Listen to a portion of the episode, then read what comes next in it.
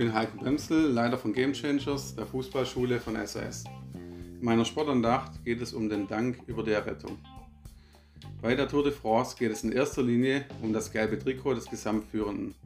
Die Fahrer seines Teams fahren für das gelbe Trikot, die anderen Teams halten dagegen. Eine Parallele meldet sich bei mir.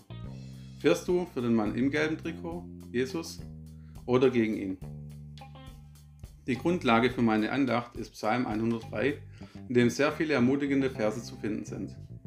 Wie zum Beispiel, dass wir den Herrn und seinen heiligen Namen loben sollen, auch für das Gute danken, das er für dich und mich getan hat und noch immer tut. Wir brauchen Jesus nicht danken für alle Dinge, sondern in allen Dingen. Jesus ist mehr als das Paket der Umstände, in dem wir leben. Ich kann es heute so erklären. Mich hat Jesus in einer persönlich ganz schweren Zeit aufgefangen und in ein neues Leben mit ihm geführt. Mein Ziel war es, von klein auf Fußballprofi zu werden.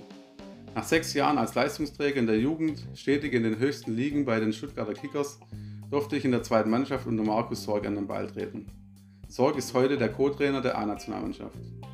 Nach herausragenden Leistungen durfte ich zahlreiche Trainingseinheiten und Testspiele in der Zweitligamannschaft absolvieren. Hätte ich mich nicht in der Woche zuvor beim Skifahren verletzt, wäre ich die Woche darauf im Kader des Punktspiels gegen Borussia Mönchengladbach gestanden. Für mich ist unabhängig von diesem Spiel kurze Zeit später aber ein Lebenstraum geplatzt. Obwohl Fußballprofi mein Traum ja mehr als das war, stieß mir die Oberflächlichkeit in diesem Geschäft auf. Und vielleicht auch, weil ich ohne Gott in diesem Haifischbecken nicht klarkam. Ich steckte in einer ernsten Krise, heute weiß ich, dass es nicht mein Weg war. In dieser schwersten Zeit meines Lebens fand ich Halt, Kraft, Annahme, Liebe, Wertschätzung und andere sehr hilfreiche Dinge bei Gott. Werte, die ich wohl teilweise auch in meiner Laufbahn gesucht habe, aber wenn überhaupt, dort nur sehr kurzfristig gefunden habe. Bei allem jedoch ist mir die Liebe zum Fußballspielen nicht abhanden gekommen. Einen Wert, der wirklich atemberaubend ist und den wir bei Gott finden können, ist die Möglichkeit der Vergebung. Jesus vergibt uns alle unsere Sünden, auch unsere vermeintliche Hauptsünde, in der wir an Jesus vorbeileben. Wir können aber jederzeit zu ihm zurückkehren. Für unsere Ewigkeit gilt, es gibt nur zwei Möglichkeiten, wo wir diese verbringen. Im Himmel oder in der Hölle. Jeder Mensch muss diese ernsteste Frage beantworten können. Wo wirst du sein? Ich weiß, wie unsinnig die Botschaft vom Kreuz in den Ohren derer klingt, die verloren gehen. Wir aber, die wir gerettet sind, erkennen in dieser Botschaft die Kraft Gottes. 1. Korinther 1, Vers 18.